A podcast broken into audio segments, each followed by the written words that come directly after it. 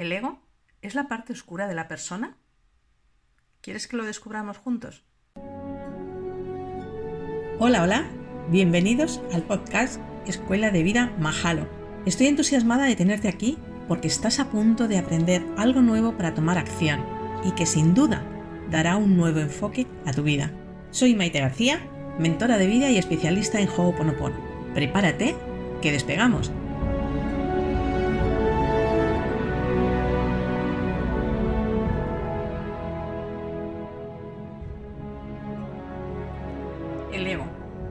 Tantas veces nombrado y a la definitiva tan desconocido. Nos lo presentan como la parte oscura que está en nosotros, nuestra parte negativa, lo malo, lo que tenemos que esconder. Quizá has visto también cómo eh, se habla de anular el ego, pero te diré que eso es muy doloroso. Primero nos han enseñado a desarrollarlo y dejarnos guiar por él. Es más, apoyarnos en él porque es el que nos va a ayudar a desenvolvernos en la vida.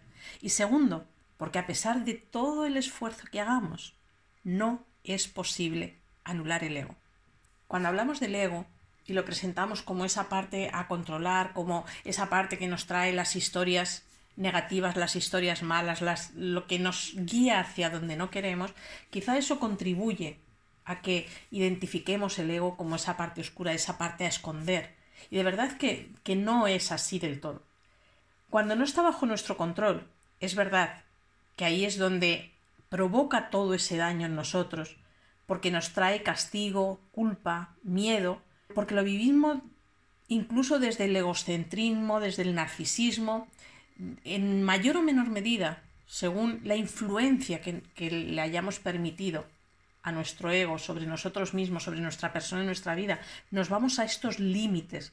Pero eso solamente denota debilidad, miedo, inseguridades, necesidad de atención, envidias, arrogancias, etcétera. Todas esas emociones tan negativas, esos comportamientos tan negativos, incluso hasta la violencia, que lo único que pretenden es esconder las verdaderas debilidades de la persona.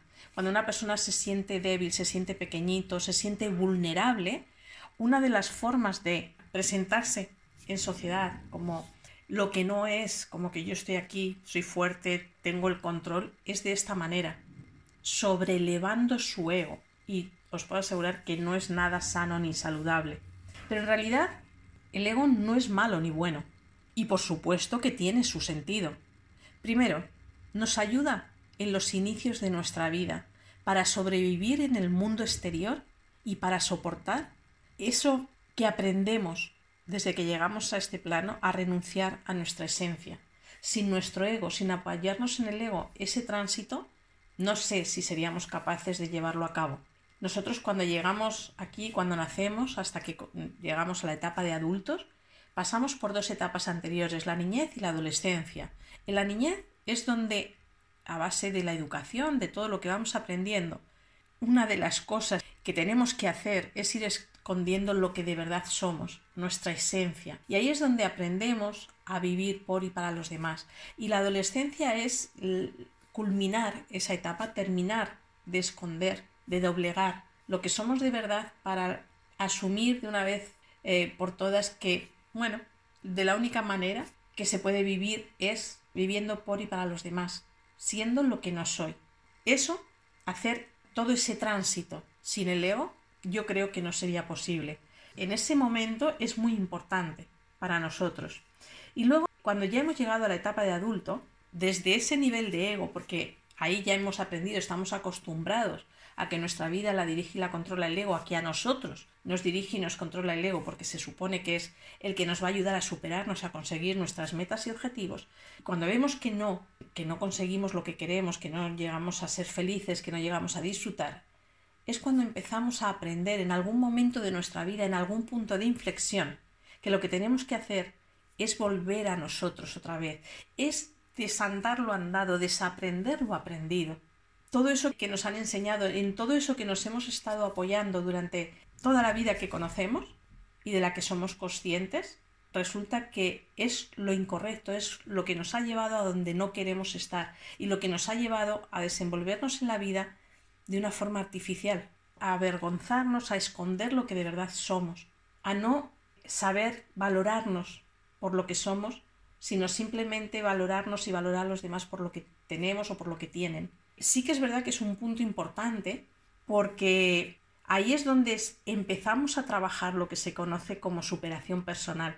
Sé que este concepto voy a hacer una aclaración muy breve porque hablaremos también de la superación personal.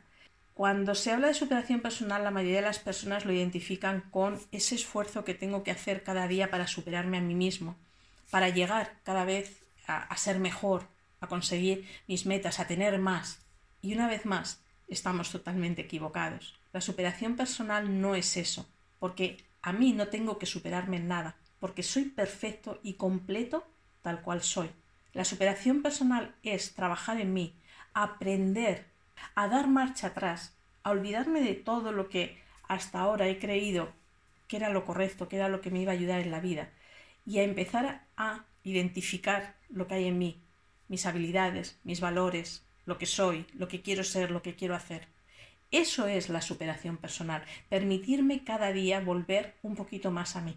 Yo no tengo que competir conmigo mismo, no tengo que superarme a mí mismo, porque ya soy todo lo que tengo que ser. Solamente tengo que descubrirlo, porque en algún momento de mi vida lo escondí. Y por ello, el ego es lo que esconde todo lo que somos de verdad. Y hace falta, eso sí, hay que tener mucha voluntad y mucha fortaleza para enfrentarlo y asumir el control. Y os digo por qué. Cuando el ego viene a nosotros y nos empieza a contar sus historias de miedo y nos lleva al pasado y nos traslada al futuro, etcétera, etcétera, nosotros de pronto nos hacemos pequeñitos, sentimos miedo, nos sentimos vulnerables nos paralizamos. Pero el ego no. Cuando el ego detecta que tú quieres asumir el control, que de pronto alguien lo va a controlar, que ya no tiene ese poder y esa influencia sobre ti, se vuelve mucho más poderoso, mucho más insistente. Por eso hay que tener esa fortaleza y esa voluntad para no doblegarse ante él y para al final conseguir controlarlo, porque ese es el punto donde tenemos que llegar. En mi enseñanza diferencio dos equipos. Uno es el formado por el ego y por la mente, y otro es el formado por las emociones, sentimientos y por el cuerpo. Y ahora os explico los dos. El que está formado por el ego y por la mente es el que conocemos.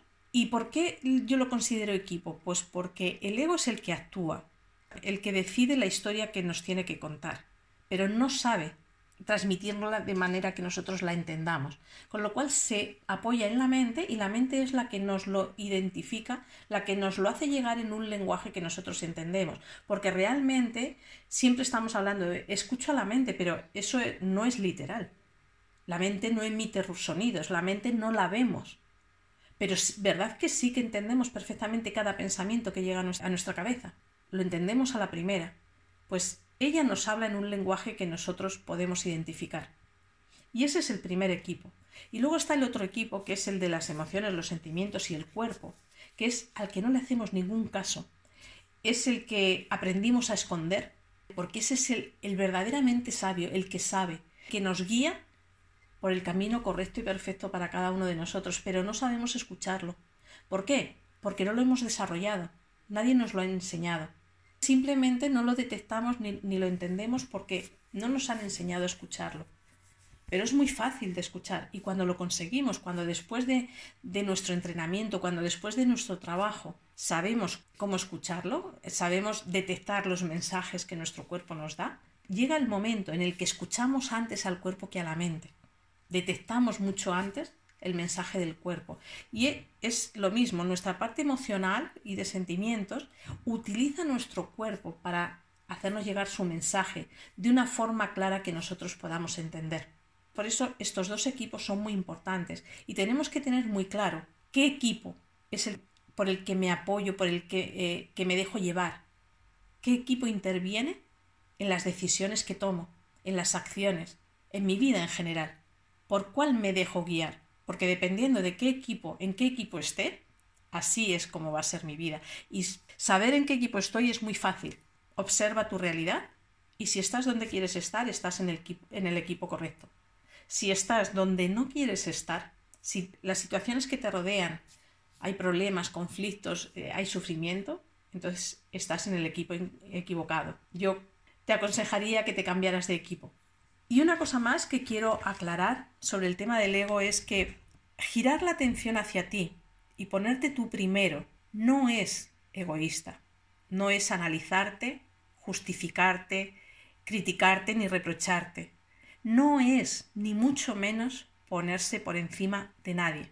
Girar la atención hacia ti y ponerte tú primero simplemente es verse como uno es y no como querrías o como los demás esperan que seas. Es, en una sola palabra, respetarse. Porque solamente si tú te respetas, vas a poder respetar a los demás y los demás te podrán respetar a ti. Pero todo va a depender de ti, de tu control, de en qué equipo decidas estar y de cuánto poder le des a tu ego. Me gustaría que quedase muy claro que el ego no es tan malo como parece, que ni mucho menos es esa parte oscura ni ninguna parte negativa nuestra, que tampoco es el culpable de lo que nos está pasando y esto lo digo porque en estos últimos meses hay muchas personas con las que he trabajado que incluso llegan a, la reflexión de decir, Maite, ¿y será que todo esto que está pasando es porque las personas tenemos un ego muy elevado y nuestro ego nos lleva a hacer eh, cosas por las que nos merecemos este castigo? Esa reflexión no es para nada real. Es una reflexión que provoca mucho dolor, que denota que las personas precisamente estamos, o la mayoría de las personas no están donde quieren estar, y que algo tenemos que empezar a hacer bien para nosotros. Vamos a dejarnos ya un poquito de preocupar tanto por el mundo, por el planeta, por lo externo, y creo que ya es hora de empezar a preocuparnos por nosotros, por nuestro control, por nuestra vida y por nuestras circunstancias, porque solamente desde ahí es de donde mejor vamos a poder ayudar y desde donde mejor vamos a poder conseguir lo que queramos, tanto en contribuir con los demás como en conseguir nuestros propios logros. Bueno, pues un día más llegamos al final. Como siempre te recuerdo que me puedes seguir en mi página web y demás redes sociales que te los dejo anotados en la descripción y seguimos, seguimos incansables, invencibles, juntos, eso sí, siempre juntos de la mano, caminando para cumplir nuestro objetivo común. Y es poder decir, yo ya soy especialista en mí. Muy agradecida como siempre por tu compañía y mientras nos volvemos a juntar, recuerda siempre sonreír, porque todo, todo va a ir muy bien. Hasta pronto.